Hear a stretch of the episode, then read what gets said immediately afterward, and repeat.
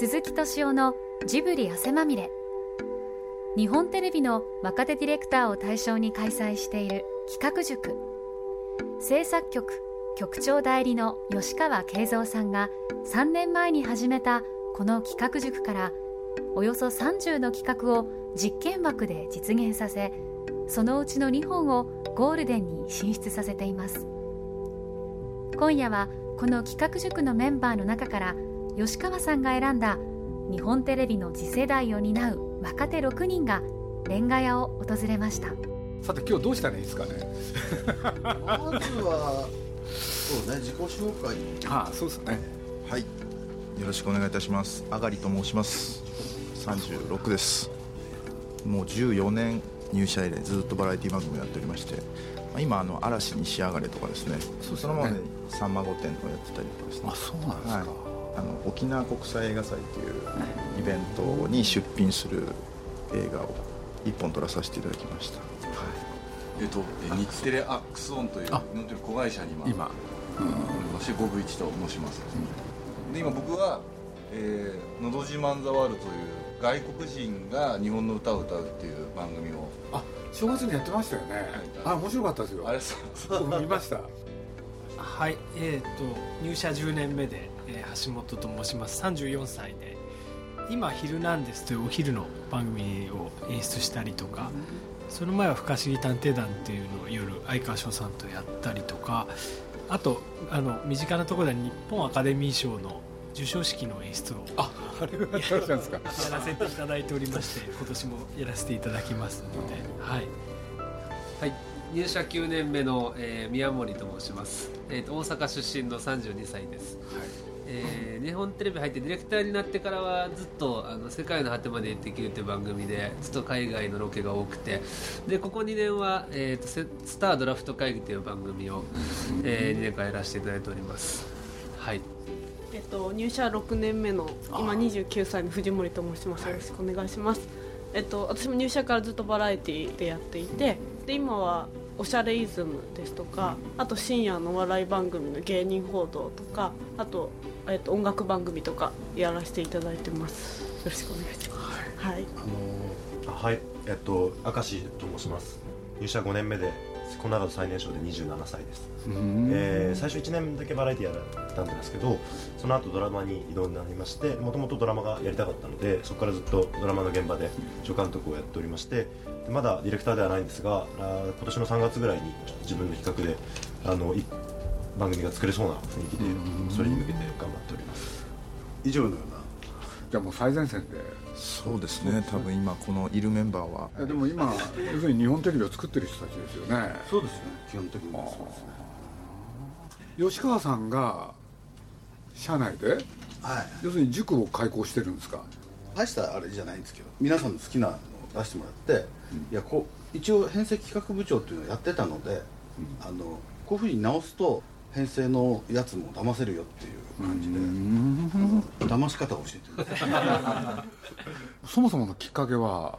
いやだから自分の企画が通らないんだったら人の企画を通した方がいいんじゃないかと思ったそんな理由。僕らも初めて聞きました。だけどそれは吉川さんなんでそう思ったんですか？いやあの塾の先生をやろうって。あの要するにテレビってあと一回バッターボックスに立ってみないと分かんないことってあるんですよね、それで意外と僕らが入った時もう入社1年目で深夜番組やらせてくれたりとか、そういうのがあって、それでタレントだけ仕込まれてあとはあのプロデューサーも現場顔出さないみたいなことがあったんですよね、意外とそういうもんだから自主映画と同じようなもんだから一回バッターボックスに立ってみればっていうことで始めたんですよ。でその手ほどきをちょっとやろうと。やろうと、そんな簡単に企画が通らないと。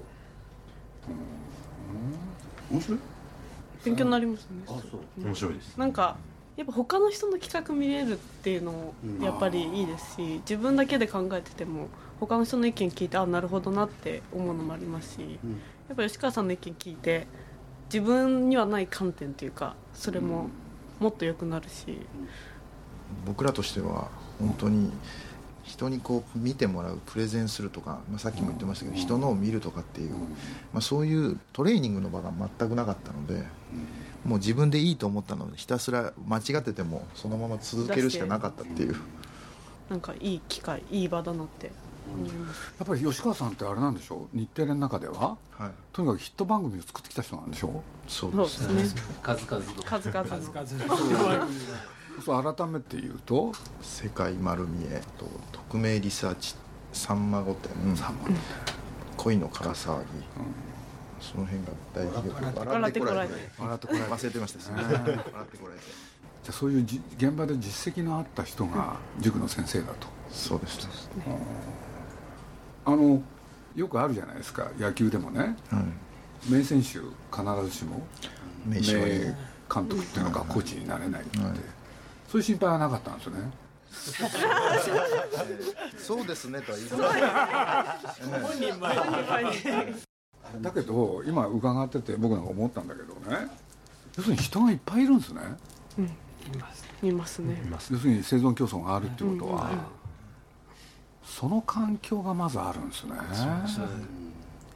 いやまあ僕なんかもね全然違う畑ですけれど例えば僕は徳間書店っていうところで最初週刊誌の記者やるんですよ、そうすると当時ね人数いないんですよ、そしたら入ってすぐ取材ですよね、俺で取材の教え方なんて誰も教えてくれない？ただある事件があってねやってこいなんですよ、そうすると自分で考えなきゃいけない、なおかつね取材してきてでどうデスクにね「何聞いてきた?」って言って「いやこういうことです」って言って喋るでしょ？そしたらねいきなり賭けなんですよ。で賭けって言われたってね僕なんか特に週刊誌なんか読んだことなかったしねさあどうするっていう。そうな何が良かったかって言ったらねさっきのバッターボックスで立つっていう話があったけれどいきなりやらされたんですよ、それは僕ね自分の経験としてはねあの今振り返ると本当に幸せだったなっていう、だって企画を出して通らないとかそういうやつじゃないですもん、とにかくやれなんですもん、うん。そう人が少ないっていうのもね実はすごくいい、で実践の中でね覚えるしかない。そうなんですでもその実践の機会が与えられなかったら大変ですよね、なるほどな。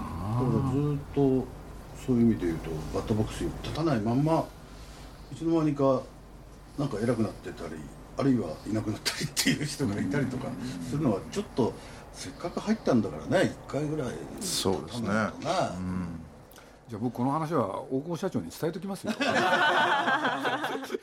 お願いしますいやいや人が余ってますよって。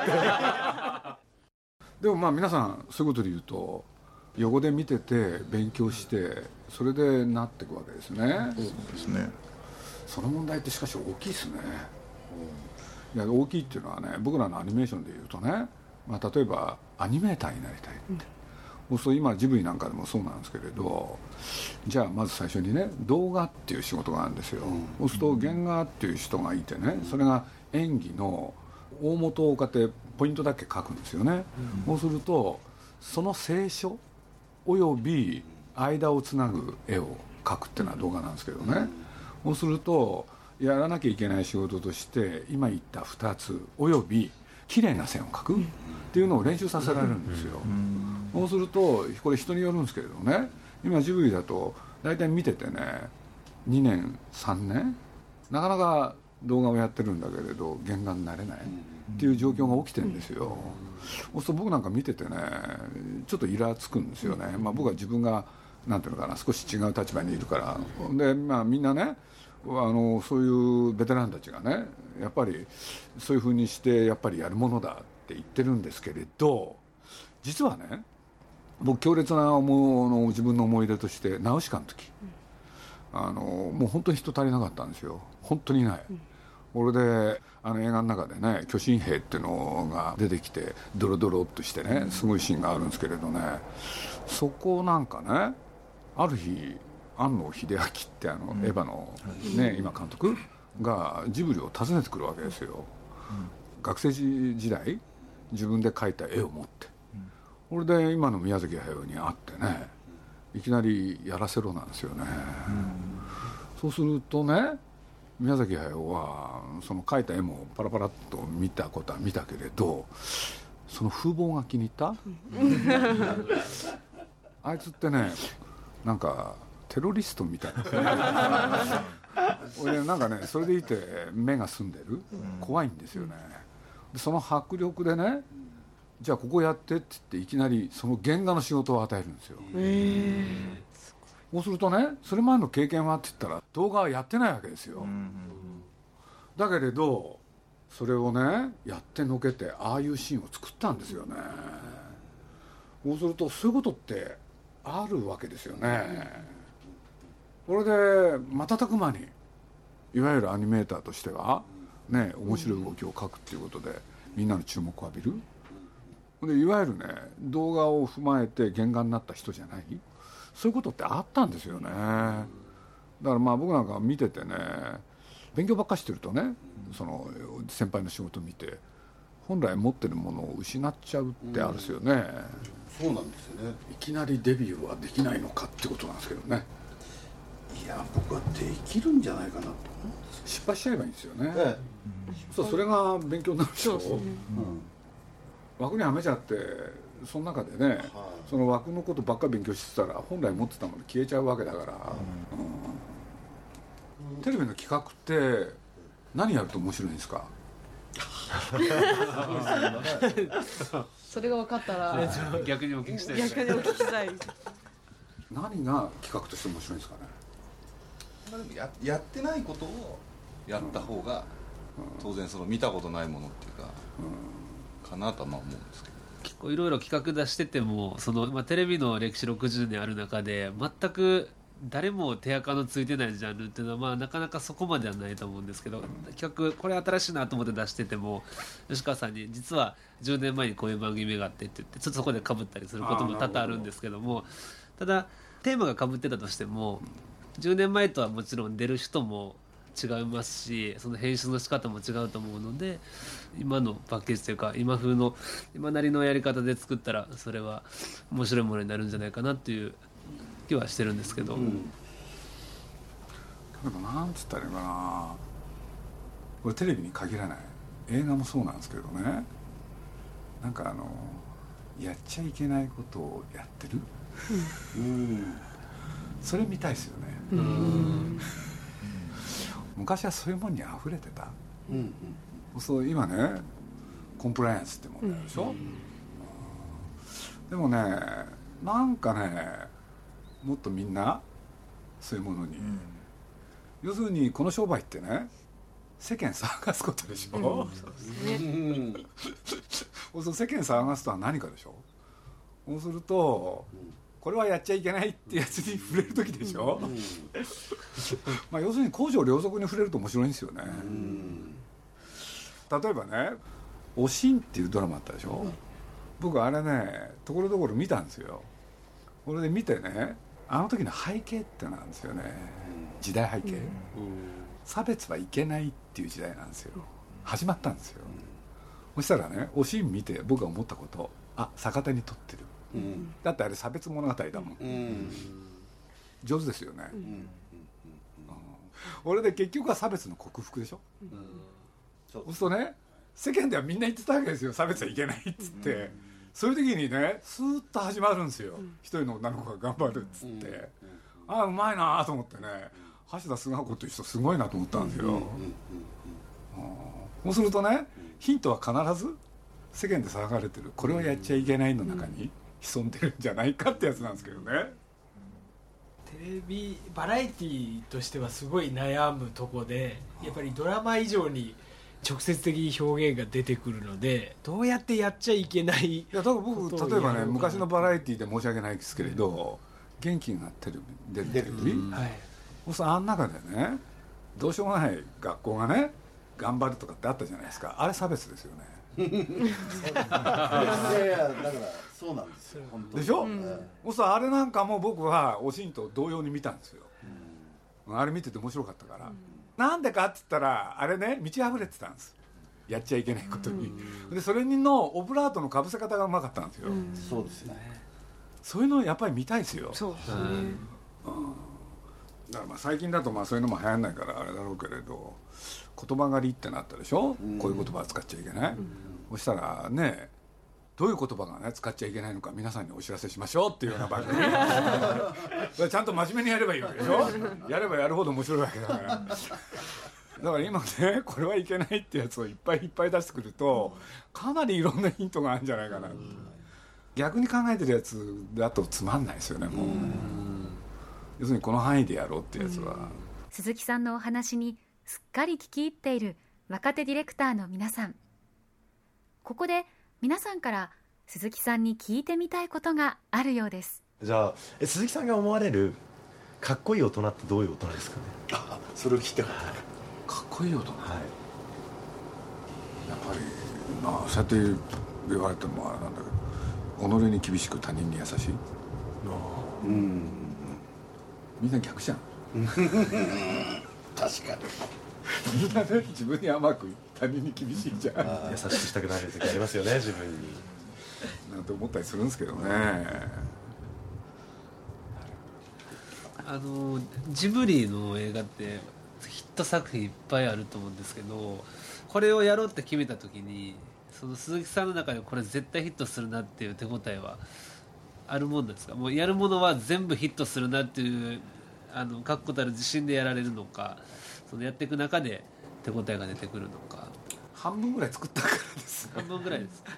最初はもうとにかく作ることに一生懸命、うん、その時は何も考えてないですね、えー、で作っていくうちにあこれもしかしたらお客さん来るかなって。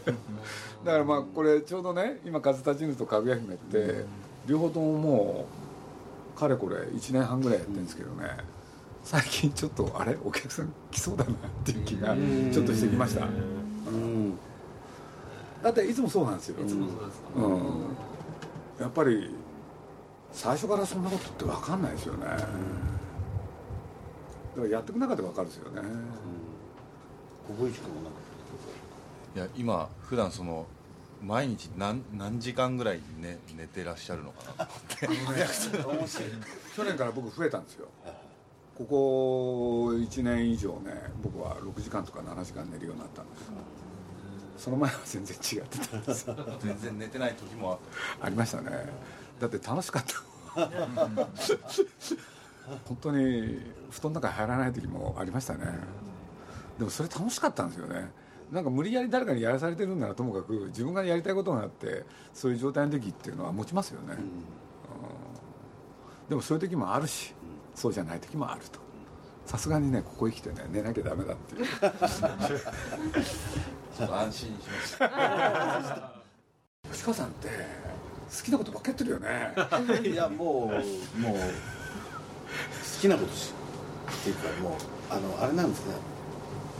不純な動機からほとんど始まってます。か ら要するに世界中のテレビが見たいと思ったら世界丸見えっていうのを作ればいいと。か自分の欲求でしょ？自分の欲求ですね。あとなんかいろいろ謎世界の謎を知りたいと思うと匿名リサーチを作ったりとか、みんなそれですよ、ね、本当。僕はまあね皆さん知ってるかどうかアニメージュっていうねアニメーション雑誌があってね。これでまあある人にねそれを作ってくれって頼まれたんですよ。そしたらその人がうちの息子がねアニメファンだとだからねうちの息子のために作ってくれこれね生涯僕を変えましたねこの一言って要するに仕事ってのは公私混同でいいん。だと要するに自分のためでしょその人は、ね、だって息子のために作ってくれって言うん。だもん。なん。で俺がやん。なきゃいけないのかって疑問はあったけれどでも強いよねそれって。僕はそれはねまあ僕のそばにあの宮崎駿っていうのいるでしょ？例えば「ナウシカ」っていう映画？なぜ作ろうと思ったのかって。ある人に見せたかったんですよ。一人ですよ。本当にいっぱいお金かけちゃって。ねやめてほしいでしょ？人迷惑もね。だってその欲求を満たすために頑張るわけでしょ？だからそういう横島っていうのが不純な動機があったから人一倍頑張りましたよね彼は。うん。だからそういうことってあるんじゃないかな。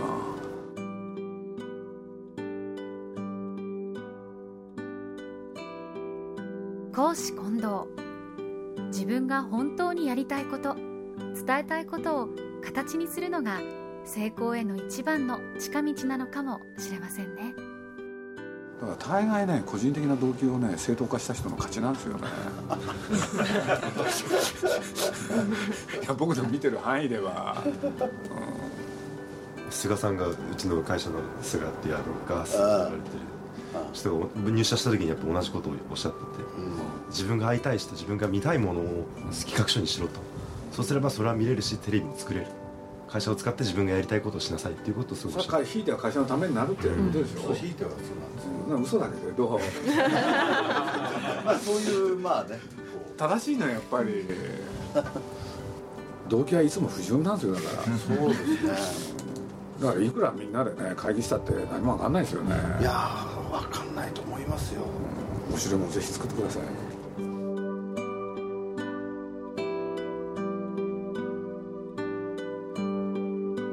鈴木敏夫のジブリ汗まみれ。この番組はウォルト・ディズニー・スタジオ・ジャパン。JAL 町のホットステーションローソン。アサヒ飲料。日清製粉グループ。立ち止まらない保険。MS&AD 三井住友海上。au の提供でお送りしました。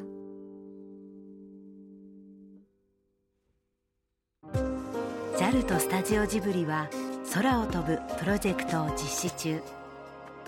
空を飛ぶことのロマンを伝える素敵なプログラムを展開しています。空への尽きない夢を感じてください。